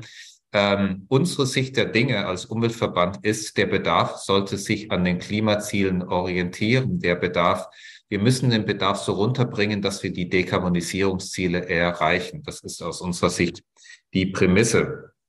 Bringt mich zur Angebotsseite. Die, ähm, die Bundesregierung hat ja auch das, Bundes, äh, Bundeswirtschaftsministerium für Wirtschaft äh, und Klimaschutz äh, hat ja äh, vor wenigen Tagen den Haushaltsausschuss im Deutschen Bundestag informiert äh, sagen über die Angebotsgesamtplanung. Äh, ähm, das ist gut, dass da auch mal Zahlen auf dem Tisch liegen. Ähm, ich ähm, habe äh, schon den Eindruck, dass da eben auch sehr, sehr viele Sicherheitspuffer eingebaut worden sind. Man hat sich den Bedarf in Deutschland angeschaut und ich glaube da auch konservativ gerechnet, also konservativ in diesem Sinne, dass man einen relativ stabilen Bedarf angenommen hat, ähm, hatte ich erläutert, dass aus meiner Sicht der Bedarf sinken sollte. Äh, der Bedarf im Ausland, jetzt hat ja Frau Wörsdörfer auch gesagt, dass natürlich der Stromfluss und der Gasfluss, äh, der Gasfluss in Europa nicht mehr von Ost nach West geht, sondern nach West nach Ost. Zu einem gewissen Teil haben wir da natürlich auch die Verpflichtung, solidarisch hier andere Mitgliedstaaten mit zu unterstützen. Äh, aber auch dort gilt natürlich, dass diese Mitgliedstaaten sich auf einen Klimapfad machen sollten. Da sollte man auch nicht von stabilen Bedarfen ausgehen.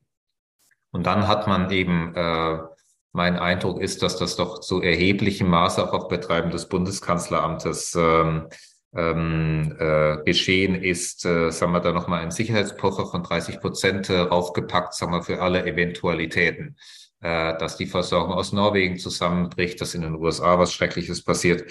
Und ja, ich habe es verstanden, ähm, was wir im Strommarkt haben, N plus eins. Ähm, äh, dass äh, also das System auch noch funktionieren muss, die Versorgungssicherheit sichergestellt sein muss, wenn mal was Größeres passiert und ausfällt, dass man das jetzt als Prinzip auf den Gasmarkt äh, überträgt. Ähm, äh, trotzdem finde ich, ähm, äh, ist das, was dann insgesamt an geplanter Gesamtkapazität herausgekommen ist, ähm, äh, doch sehr, sehr üppig. Äh, und mir fehlen auch ein paar Projekte, die im Moment politisch diskutiert werden, noch auch in der Aufstellung, zum Beispiel die vier äh, vor Rügen geplanten FSIUs. Ähm, äh, aber ähm, da kommen wir ja vielleicht noch in der Diskussion darüber. Ich stelle immer wieder fest, dass neue Projekte in der Diskussion auftauchen und man diese an sich abgeschlossene Liste, die man im LNG-Beschleunigungsgesetz hatte, immer sukzessive erweitert wird. Und da liegen aus Klimaschutzsicht, aus meiner Sicht, weitere Risiken drin. Ein zweites Problem, äh, was wir da haben äh, auf der Angebotsseite ist, wir haben jetzt hier mal für Deutschland das Angebot definiert, aber wir haben ja genau so solche Planungen jetzt auch in den anderen, äh, in den anderen Mitgliedstaaten. Es wurde ja beispielsweise erwähnt, Emshaven wurde ein weiteres LNG-Terminal zugebaut. Auch in anderen Mitgliedstaaten, gerade in Europa, werden Kapazitäten zugebaut. Also dieser Zubau von zusätzlichen Kapazitäten findet ja nicht nur in Deutschland statt, sondern europaweit. Und da drängt sich für mich schon auch, dass wir da in Überkapazitäten hereinlaufen, äh, die, ich verstehe es ja, wenn man diesen Sicherheitspuffer hat, aber das wird dann doch ein sehr, sehr großer Sicherheitspuffer. Und das bringt mich dann zu dem, was wir äh, politisch äh, brauchen. Und äh, wir brauchen natürlich politisch eine ganze Menge. Und Patrick Reichen hat hier was ganz, ganz Wichtiges erwähnt. Äh, wir müssen vor allem an den Bedarf ran. Und da kann ich jetzt einen langen Vortrag drüber halten, machen wir dann mal bei einem anderen Webinar. Das zentrale, glaube ich, Projekt, was wir in Deutschland durchbringen müssen, das ist das Gebäudeenergiegesetz. Das, was in der Bildzeitung dann immer so unter das Gasheizungsverbot fällt, äh, das Gebäudeenergiegesetz müssen wir bekommen, noch in diesem Jahr. Und das müssen wir natürlich auch in einer anspruchsvollen Form bekommen und nicht in einer Form, die bis zur Unkenntlichkeit herunterverhandelt worden ist mit den Koalitionspartnern. Da kann ich jetzt mal ankündigen, an dich gerichtet, Patrick, da habt ihr die deutsche Umwelthilfe zumindest und hoffentlich doch auch die anderen politischen Verbände in Deutschland auf eurer Seite äh, in dieser Auseinandersetzung. Das ist das eine. Wir brauchen, ich wollte aber noch zwei andere Dinge äh, erwähnen äh, und dann komme ich zum Schluss, die aus meiner Sicht ganz zentral sind. Erstens, wir brauchen eine europäische Gesamtplanung. Wir brauchen keine deutsche Planung. Wir brauchen das, was Mechtil Wörsdorfer auch gesagt hat. Wir brauchen eine europäische Gesamtplanung, die an der Philosophie des Green Deal und den europäischen Klimazielen orientiert ist. Das ist essentiell. Wenn wir jetzt alle nebeneinander her planen in einen europäischen Gasmarkt, ähm, dann werden wir die Klimaziele nicht erreichen, weil wir überall zu viel fossile Struktur in die Landschaft stellen. Und in Deutschland brauchen wir eine äh, Novelle des LNG-Beschleunigungsgesetzes, das im letzten Jahr, sag mal, mit äh, einem hohen Tempo ähm, äh, verabschiedet worden ist. Und ähm, da gibt es aus unserer Sicht eben ein paar auch äh, ganz, ganz grundsätzliche Konstruktionsfehler, die, sag mal, jetzt auch mit der zeitlichen Distanz behoben werden müssen. Und das eine ist eine Überprüfung der Liste der Vorhaben, die dort vorgesehen sind, und zwar eine Überprüfung nicht nach oben, sondern nach unten. Ich äh, bin schon der festen Auffassung, dass wir diese Vorhaben auf das Notwendige eindampfen müssen. Und da können wir dann im, sag mal, einzeln über die einzelnen Terminals diskutieren, aber was da insgesamt drinsteht, ist zu viel.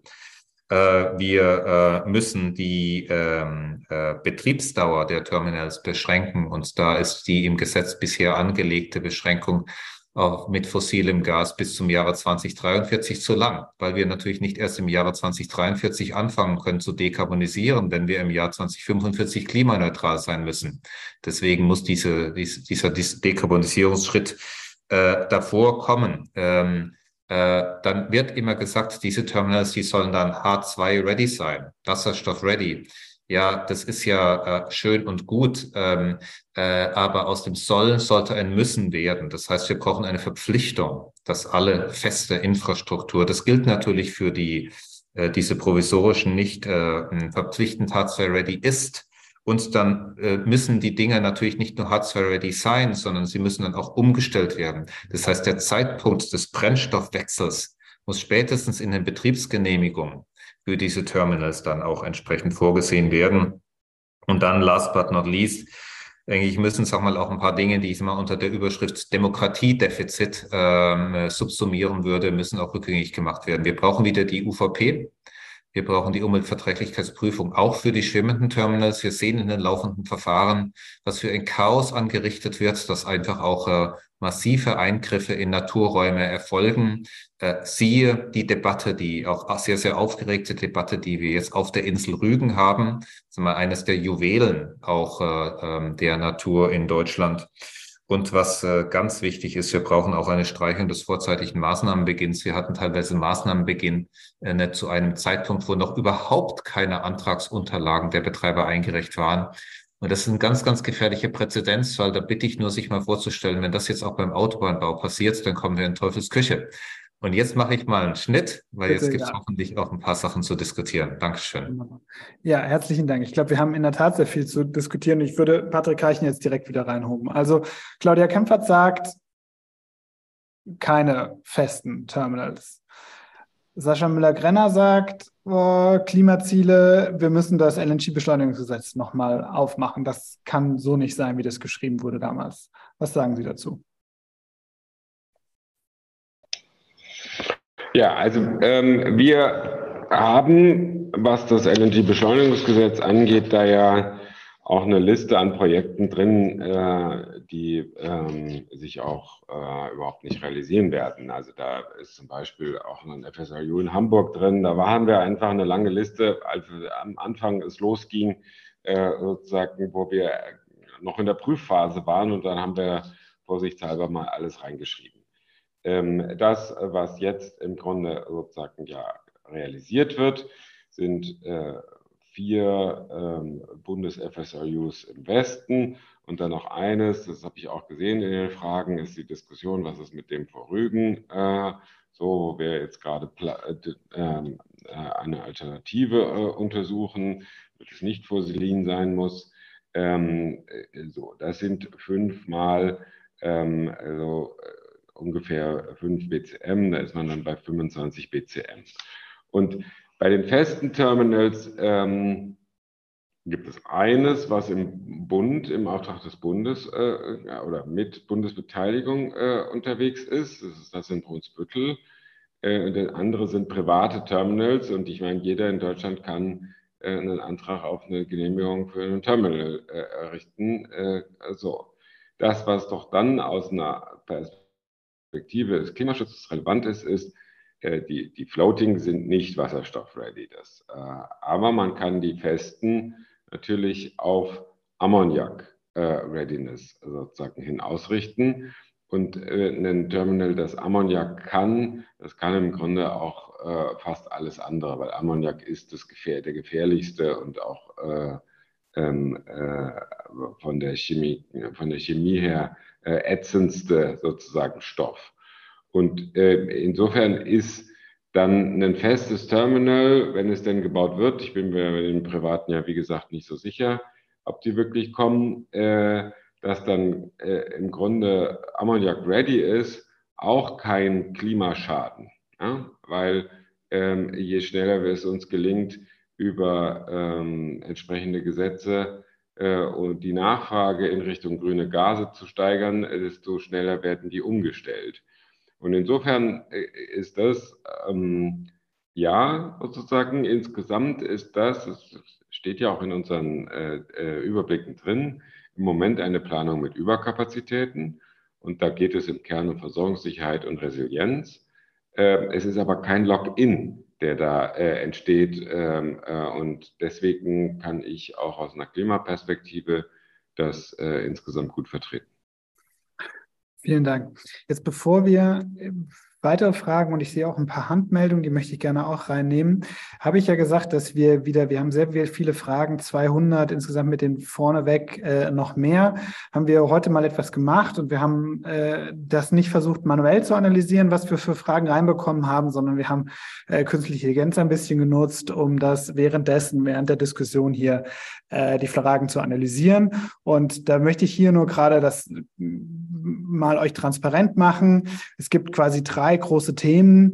Ähm, einmal, dass die Kapazität, darüber reden wir gerade, gerade die Überkapazität äh, in Rot. Und dann äh, die auch anderen zwei großen Themen sind eben Umwelt, da haben wir noch gar nicht so viel drüber geredet, das, Naturschäden und eben äh, Wasserstoff und die zukünftige Nutzung. Also wir haben in der Diskussion jetzt schon vieles angesprochen, was ihr äh, in den Fragen gefragt habt. Deswegen werde ich jetzt nicht unbedingt einzelne Fragen rauspicken, sondern versuchen mit, mit den Gästen in diese drei Richtungen jetzt zu gehen, äh, die ihr angesprochen habt. Ist dann das ein bisschen anderes Europe Calling, wenn wir, wenn wir quasi jetzt nicht jede einzelne Frage rausholen mit einem Namen. Aber wie gesagt, ihr seid da alle irgendwo drin und wir versuchen, äh, die Crowd äh, hier mit, äh, mit reinzunehmen. Das nochmal so als, als Eindruck, was das, was das so kann und wie sich das verändert, weil, wie gesagt, vielleicht erinnert ihr euch bei 300, 400 Fragen, da ist dann die eine Frage geht dann unter. Wir versuchen das mal anders.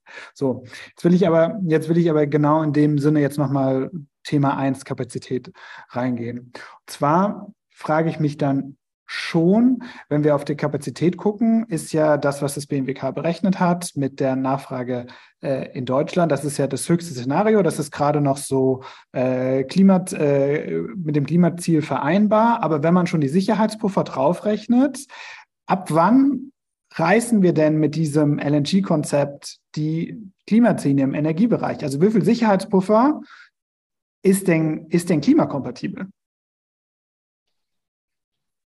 Naja, aber das sind ja äh, sozusagen, äh, die, die, wenn man mehr Gas verbraucht und an anderer Stelle nicht äh, sozusagen weniger fossil, also weniger Öl oder Kohle hat, dann reißt man das Klimaziel. Das ist ja völlig klar. Nur äh, sozusagen die Frage ist doch, ist das LNG-Terminal daran schuld? Dann würde ich sagen, nein. Sozusagen. Das ist ja die ganze die Diskussion. Hat das LNG-Terminal am Schluss eine Auswirkung auf unseren Gasverbrauch? Und äh, äh, nein, sozusagen, der Vergleich ist nicht, wenn eine Straße da ist, werden mehr Autos fahren. In der Verkehrspolitik gilt das. Beim Gasverbrauch äh, ist das eine reine nachfragegetriebene äh, Sache. Und äh, die hängt an der Frage, Erneuerbare in den Heizungen, Erneuerbare im Stromsystem, Elektrifizierung äh, bei äh, äh, Industrie und, und, und, und in, der, in den Gebäuden und natürlich Energieeffizienz. Und insofern ähm, ist, ist sozusagen das Aufhängen an Überkapazitäten aus meiner Sicht die falsche Diskussion. Da könnte man die Frage stellen, wird da zu viel Geld äh, draufgesetzt? Ja? Ist das hier Geldverschwendung? So. Das ist dann die Frage, was ist äh, sozusagen Redundanz einem Wert? Aber klimapolitisch äh, ist die Frage eine ähm, der Nachfrage.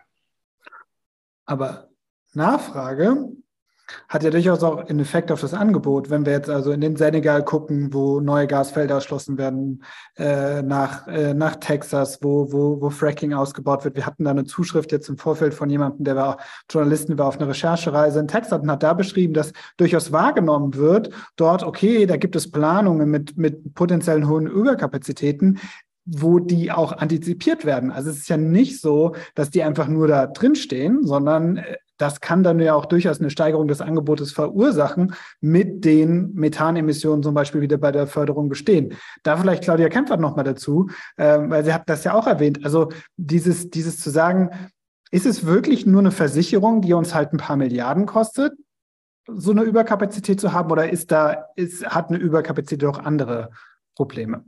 Nein, die Überkapazität hat äh, große Probleme und Sie haben jetzt ja ein richtiges Beispiel angesprochen, nämlich Senegal, wenn da Verträge gemacht werden für 25, 30 Jahre und eben diese festen Terminals äh, brauchen diese Auslastung. Deswegen gibt es dann eben auch diese Sicherheiten. Dann ähm, importieren wir das. Und äh, man muss auch nochmal deutlich machen, auch in der Vergangenheit, das ist immer so ein Déjà-vu. Ähm, da wurde auch immer gesagt, naja, wir bauen jetzt eben Nord Stream 2 und so. Und äh, das, äh, wenn wir das Gas nicht brauchen, dann ist das eben so. Aber die Industrie pusht ja sehr stark, weil sie eben Gas will. Jetzt kann man sagen, Flüssiggas ist deutlich äh, teurer ähm, als, äh, als jetzt äh, Pipeline-Gas, aber wir bekommen ja auch noch äh, Pipeline-Gas und der, der Switch äh, findet da dann irgendwie äh, statt mit den Klimazielen und den Rahmenbedingungen, die man da trifft. Aber das war in der Vergangenheit mitnichten so. Und ich habe ja eben auch noch die, ähm, die falschen oder zumindest noch fragwürdigen oder problematischen Rahmenbedingungen genannt, eben für KWK oder auch die Planung jetzt, wenn man in äh, die, die, den Netzplan eben guckt, auch für Gas, da sind dann eben auch andere Dimensionen drin, äh, die hochproblematisch sind. Also äh, wo man ähm, schneller eben den erneuerbaren Energienausbau bräuchte, aber auch im äh, Heizsegment, klar, ähm, stellt man jetzt um oder alles geht nicht so schnell. Das ist immer eine Frage der Nachfrage. Es hängt am Preis, aber es hängt auch an dem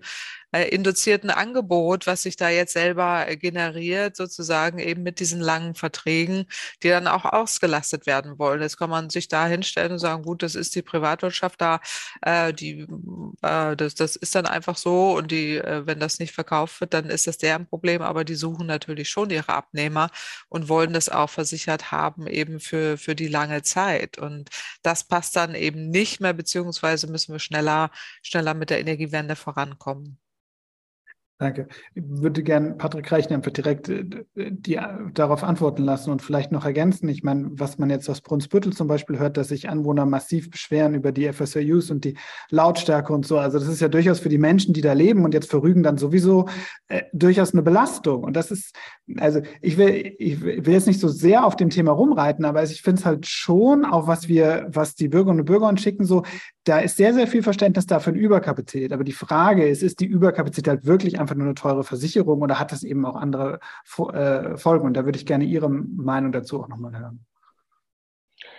Also Claudia äh, Kempert hat ja gerade gesagt, so, wenn sie da sind, will sie genutzt werden, die Infrastruktur. Ähm, und hat auf Nord Stream 1 äh, äh, verwiesen. So, Nord Stream 1 hatte vielleicht zur Folge, vielleicht auch nicht, aber dass überhaupt nie Energieeffizienz von den Vorgängerregierungen wirklich gemacht wurden. Also sozusagen das fehlende Energieeffizienzgesetz war das Problem des äh, Gasverbrauchs, das fehlende äh, Gesetz äh, für erneuerbare Wärme und nicht die Pipeline. Die Pipeline an sich hat nicht den Gasverbrauch getriggert, sondern die damit einhergehende politische Inaktivität bei den Themen, um die es geht. Ja? Und das ist es natürlich sozusagen, was jetzt natürlich auch der Anspruch von uns hier ist, dass äh, das eine, die Infrastruktur, äh, hat etwas mit Versorgungssicherheit und Resilienz zu tun. Äh, das andere, der Gasbedarf, hat etwas mit unserer Klimapolitik zu tun. Und wir werden beides tun. Das eine ist kein Ersatz fürs andere, wie das bei den Vorgängerregierungen war.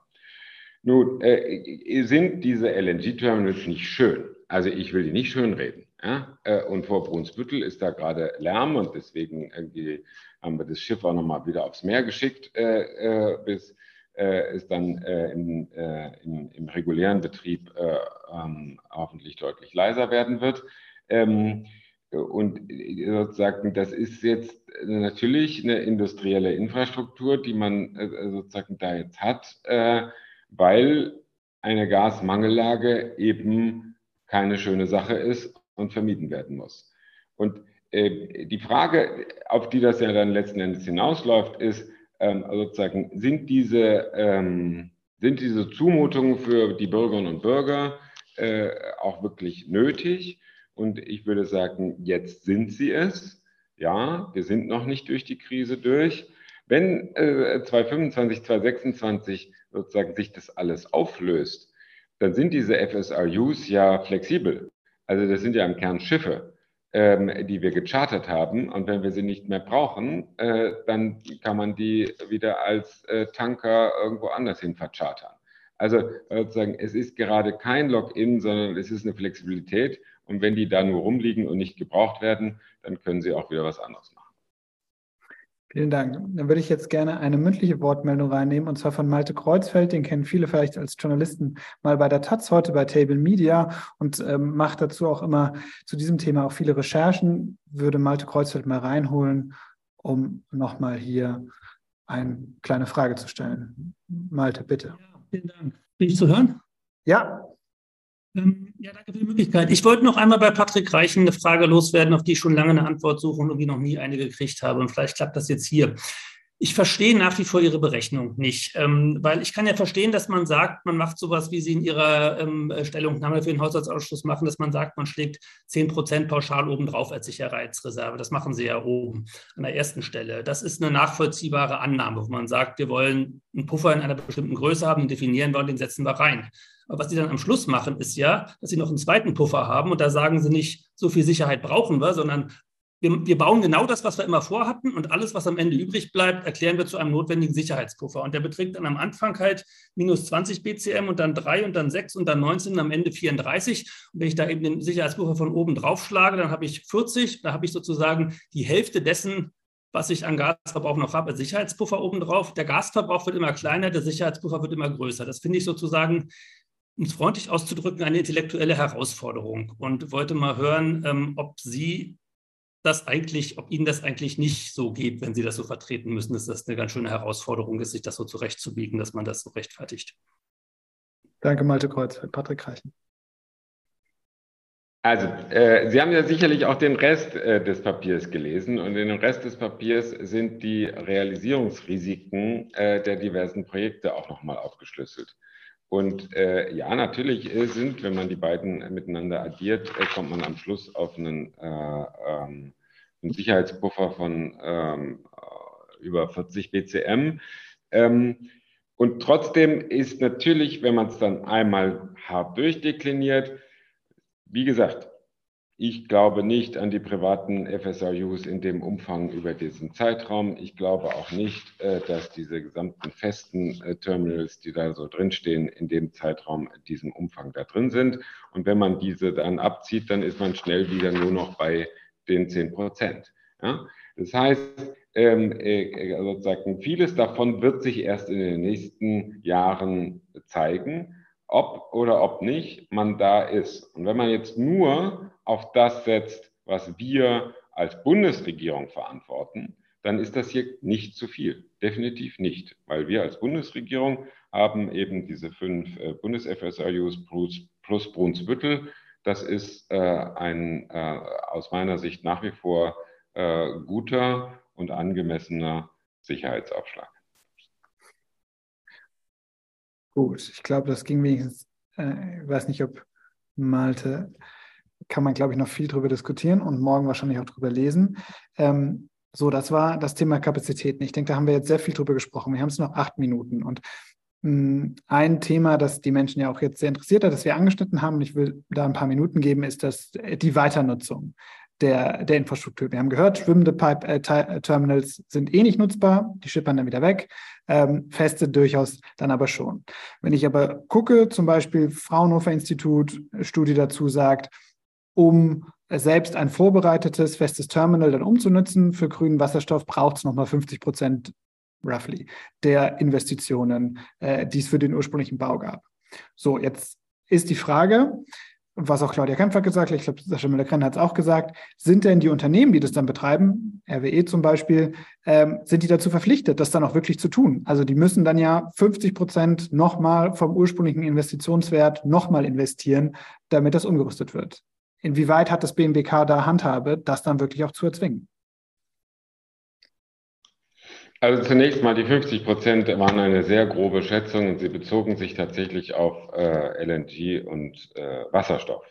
Wenn man äh, sagt, äh, sozusagen, es geht um Ammoniak-Readiness, dann landen wir nicht bei 50 Prozent mehr Kosten, sondern wahrscheinlich irgendwo in der Kategorie 15, vielleicht 20 Prozent. Ähm, und äh, welche Handhabe haben wir? Äh, bei Brunsbüttel sind wir selber äh, mit drin über die KfW äh, und außerdem äh, äh, diskutieren wir jetzt eine Novelle des LNG-Gesetzes ähm, und damit kann man natürlich entsprechende Regelungen vorsetzen. Mhm. Gut. Und man kann Regelungen vorsehen, was, wie sind denn da, also ist das das BMWK, das das tut, oder müssen da die Koalitionspartner mitreden? Die Koalitionspartner müssen immer mitreden und äh, äh, der Gesetzentwurf ähm, wird natürlich äh, intensiv diskutiert werden, wenn wir ihn äh, in die Ressortabstimmung bringen. Äh, insofern äh, sagen, wie bei allem, am Schluss entscheidet das Parlament und das hat dann hier äh, als souverän äh, dann äh, die Möglichkeit zu sagen, wenn wir das LNG-Gesetz an dieser oder jener Stelle anfassen, dann auch beim Thema Green Readiness. Hm. Ja. Okay, dann würde ich jetzt, wir haben noch fünf Minuten, würde ich jetzt äh, Claudia Kempfert und Sascha Müller-Krenner nochmal gar nicht mit einer expliziten Frage reinholen, sondern nochmal noch mal gerne eine Erwiderung auf das, was Patrick Karchen jetzt in ein paar Beiträgen gesagt hat, was jetzt Malte Kreuzfeld nochmal gesagt hat. Gerne da auch nochmal noch mal vielleicht auch zu dem ähm, grünen Wasserstoffpunkt. Und von Sascha Müller-Krenner würde ich sehr gerne wissen, Umwelthilfe hat ja, war jetzt, hat Aktionen auf Rügen gemacht und jetzt sieht es ja so aus, hat Patrick Reichen auch gesagt, dass da jetzt alternative Standorte angeguckt wurden. Wie, wie, ist, die, wie ist die Stimmung da vor Ort und äh, was, wie, wie bewegt sich, was passiert in der Klimabewegung gerade und in der Umweltbewegung? Wie, äh, ja, wie, wie ist da die Stimmung? Vielleicht Claudia Kempfert äh, zu dem Bereich äh, Wasserstoff nochmal und dann Sascha Müller-Krenner dazu. Ja, vielen Dank. Also ähm, viel wurde ja jetzt auch schon äh, gesagt, also ähm, und auch schon die Studie erwähnt, eben auch von dem Fraunhofer, äh, die da festgestellt hat, also so einfach ist die Welt dann nicht. Auch ist eben fraglich, ob das alles Ammoniak-ready ist ähm, sondern einfach jetzt auf Teufel komm raus da irgendwie Flüssiggas-Terminals hingebaut, äh, ja auch äh, mit dieser Deutschlandgeschwindigkeit, äh, die ich mir wünschen würde bei jedem Windrad, äh, wir sie hätten und äh, da auch eine ähnliche Dynamik an den Tag legen würden wie beim Ausbau der erneuerbaren Energien. Äh, ich weiß, da sind auch die Fallstricke und Vorgaben und alles wird äh, versucht, aber wenn man sich da anschaut, da auch in Wilhelmshaven, wo auf einmal dieses äh, Schiff da kommt und äh, alles geht, äh, wundert man sich äh, schon, äh, wie schnell das äh, gehen kann. Das ist das eine so ein bisschen und auch fraglich, ob das wirklich alles Wasserstoff-ready ist. Äh, da hätte ich jetzt auch drei Fragezeichen hinter. Das müsste man zumindest mal auch mal belegen, diese Aussage. Ich weiß, da auch in Niedersachsen wird das ja überall erzählt, ähm, aber da habe ich große Fragezeichen hinter und würde da auch einfach bitten für Transparenz auch der Unternehmen da vor Ort, dass sie das dass sie das mal machen. Also mir kommt immer dieses Wasserstoff-Ready, auch mit den Fragezeichen dahinter, äh, so ein bisschen so vor wie früher immer dieses äh, CCS-Ready. Bei jedem Kohlekraftwerk wurde gesagt, das ist jetzt alles CCS-Ready. Das kam ja irgendwie auch nie. Bei Wasserstoff wäre es aber wichtiger, äh, dass man da jetzt nicht nur einfach so einen Politiker-Sprech draus hat, sondern auch wirklich Möglichkeiten und die schon nach Möglichkeit von Anfang an, weil wir in der Industrie ja auch auf grünen Wasserstoff schnellstmöglich umstellen wollen. Wenn wir jetzt wieder 20 Jahre da Verträge machen äh, mit den Unternehmen, dann kommen wir wieder aus allen äh, Welten raus, die wir uns da mal vorgenommen haben. Das andere äh, sind eben die Überkapazitäten, also ähm, die sind äh, gravierend und äh, wenn man sich da Rügen äh, dann die Szenarien anguckt mit 38 BCM, also das es geht jetzt wirklich über alles hinaus, äh, was man jemals äh, braucht und auch völlig überdimensioniert. Das scheint mir irgendwie so eine Gasindustrie jetzt irgendwie auf so einem äh, Goldrausch-Motto ähm, da unterwegs zu sein. Jetzt nehmen wir alles, was wir kriegen können. Also dabei hätte ich mal große Vorsicht und das ist ja auch so überhaupt gar nicht äh, notwendig, beziehungsweise muss man es mal wirklich auch dann in Ruhe einordnen, was wir wirklich brauchen äh, und da bei diesem Goldrausch eher bei den den Erneuerbaren anfängt und äh, nicht jetzt wieder bei der fossilen, fossilen Welt, von der wir uns eigentlich verabschieden wollen. Aber ich äh, nehme das dankend zur Kenntnis erstmal, dass wir das hier heute besprechen konnten, aber auch äh, die Hinweise eben auch auf die Nachfrageseite, die wirklich wichtig sind bei allen Schwierigkeiten, die ja auch diese Koalition da hat, ähm, dass man da zumindest auch bei wichtigen Punkten zumindest auch anders agiert. Ähm, das finde ich auch schon, schon richtig und gut, aber große äh, Fragezeichen erreichen, was jetzt diese, diese Goldrausch-Mentalität da angeht. Danke. Danke. Sascha Müller-Krenner. Ich sage gleich was zu Rügen, äh, wird aber vielleicht einmal noch zwei kleine Beobachtungen hier hinterlegen. Das, äh, das eine ist, äh, Patrick Reichner hatte ja gesagt, äh, die zwei privat geplanten ähm, äh, festen LNG-Terminals. Das ist noch nicht so richtig klar. A, sind sie notwendig und B, werden sie kommen. Da würde ich dann aber schon mal die Frage stellen, warum stehen sie dann im LNG-Beschleunigungsgesetz unter anderem unter Abschluss? Ja, das, äh, dann gehören sie da dann auch nicht rein, sondern in normales Planungsverfahren. Und das Sote Brunsbüttel, Brunsbüttel ist ja, wie gesagt, geplant unter Beteiligung des Bundes und der KfW. Da wurde der Antrag im Januar abgegeben. Äh, die Umrüstung auf Wasserstoff steht da aber nicht drin. Die fehlt da. Und das ist natürlich auch ein Problem. Äh, da müsste man vielleicht auch nochmal nachsteuern. Ähm, aber vielleicht abschließend tatsächlich noch ein paar Sätze zum Thema Rügen. Ähm, äh, wir hatten am Dienstag eine Veranstaltung mit dem Tourismusverband Rügen, äh, Reihe von Bürgermeistern aus Rügen, ähm, äh, mit äh, einer ganzen Reihe auch Bundestagsabgeordneten. Da gibt es riesengroße Sorgen. Und äh, da wurde dann schon auch gesagt, ähm, diese diese Planung kam jetzt auch über die Insel und über die beteiligten Gemeinden, die ja alle vom Tourismus leben, äh, äh, jetzt äh, ohne große Vorankündigung. Und äh, äh, die eine Sorge, die sich die Leute dort auch machen, ist, dass natürlich, sagen wir, diese diese Ohnmacht, die dadurch entsteht, äh, so dieses Gefühl, da wird jetzt in Berlin etwas entschieden, äh, auf unsere Kosten, das führt dann natürlich auch zu den entsprechenden Reaktionen. Es gibt ja inzwischen auch äh, Demonstrationen aus dem rechtsradikalen Niveau, aus dem Querdenkerniveau und äh, es wurde auch der Veranstaltung mehrfach auch der, der Satz geäußert hier, ähm, äh, das nächste Wahl, die nächste Wahl gewinnt bei uns die AfD. Äh, und äh, also über solche Dinge muss man sich auch Gedanken machen. Natürlich müssen Dinge jetzt auch schnell gehen. Aber sagen wir, so ein Mindestmaß an demokratischer Beteiligung muss man, äh, glaube ich, schon beachten, sonst äh, bekommt man die entsprechende Reaktion. Jetzt hat ja auch äh, in, in, in ihrem einmaligen Opportunismus die Ministerpräsidentin von Mecklenburg-Vorpommern sich hier jetzt vorgestern in der Ostsee-Zeitung geäußert und gesagt, das kannst du sich für Rügen gar nicht vorstellen oder zumindest für, vor Selin nicht vorstellen. Dann ist es vielleicht in, äh, in Mukran, das ist dann auch auf Rügen oder an irgendeinem anderen Standort. Ähm, aber wir brauchen endlich mal Klarheit. Wir brauchen endlich mal eine Klarheit über die, das Gesamtkonzept, was kommt und was nicht kommt. Und äh, es, es kann nicht sein, dass andauernd neue Ideen privater Investoren, öffentlicher Investoren da wie die Pilze aus dem Boden sprießen. Wir brauchen hier eine Gesamtplanung, dass die Leute auch irgendwann mal wissen, wann ist mal Schluss damit. Vielen Dank. jetzt würde ich Patrick Reichen dazu jetzt noch das, das Schlusswort geben und diese Frage gerne auch schon mal nochmal weitergeben, weil es ja schon, ähm, ich weiß noch, irgendwie im, im, Herbst ging es um 13, jetzt sind es dann irgendwie drei und so. Also es ist ja schon so, dass sich die Pläne verändern. Man kann das zum gewissen Grad eben auch verstehen. Aber ziehen Sie sich den Schuh so ein bisschen an zu sagen, dass Sie das nachvollziehen können, dass die Leute auf Rügen vielleicht sagen, was, was passiert denn jetzt hier? Warum ist da jetzt plötzlich ein Terminal das fünfmal größer ist, als jeder irgendwie gedacht hatte. Also inwieweit, inwieweit kriegen wir das irgendwie hin, dass die Bevölkerung da mehr Sicherheit auch bekommt?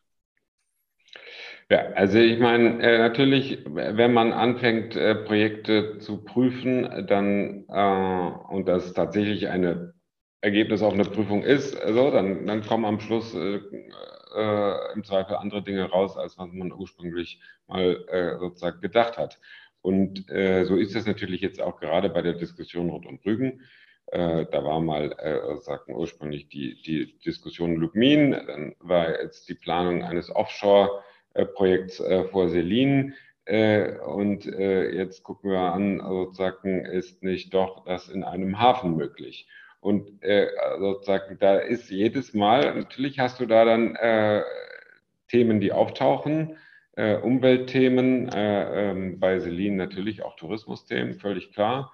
Ähm, und dann äh, sozusagen muss man alle Standorte miteinander abwägen, welche äh, Optionen ergeben sich und wo ist es aus einer Gesamtperspektive, sowohl energiewirtschaftlich als auch was die entsprechenden Umweltauswirkungen äh, angeht, am besten. Und ja, das äh, sozusagen hat natürlich zur Folge, dass da Unsicherheit bei äh, entsteht. Das ist mir klar.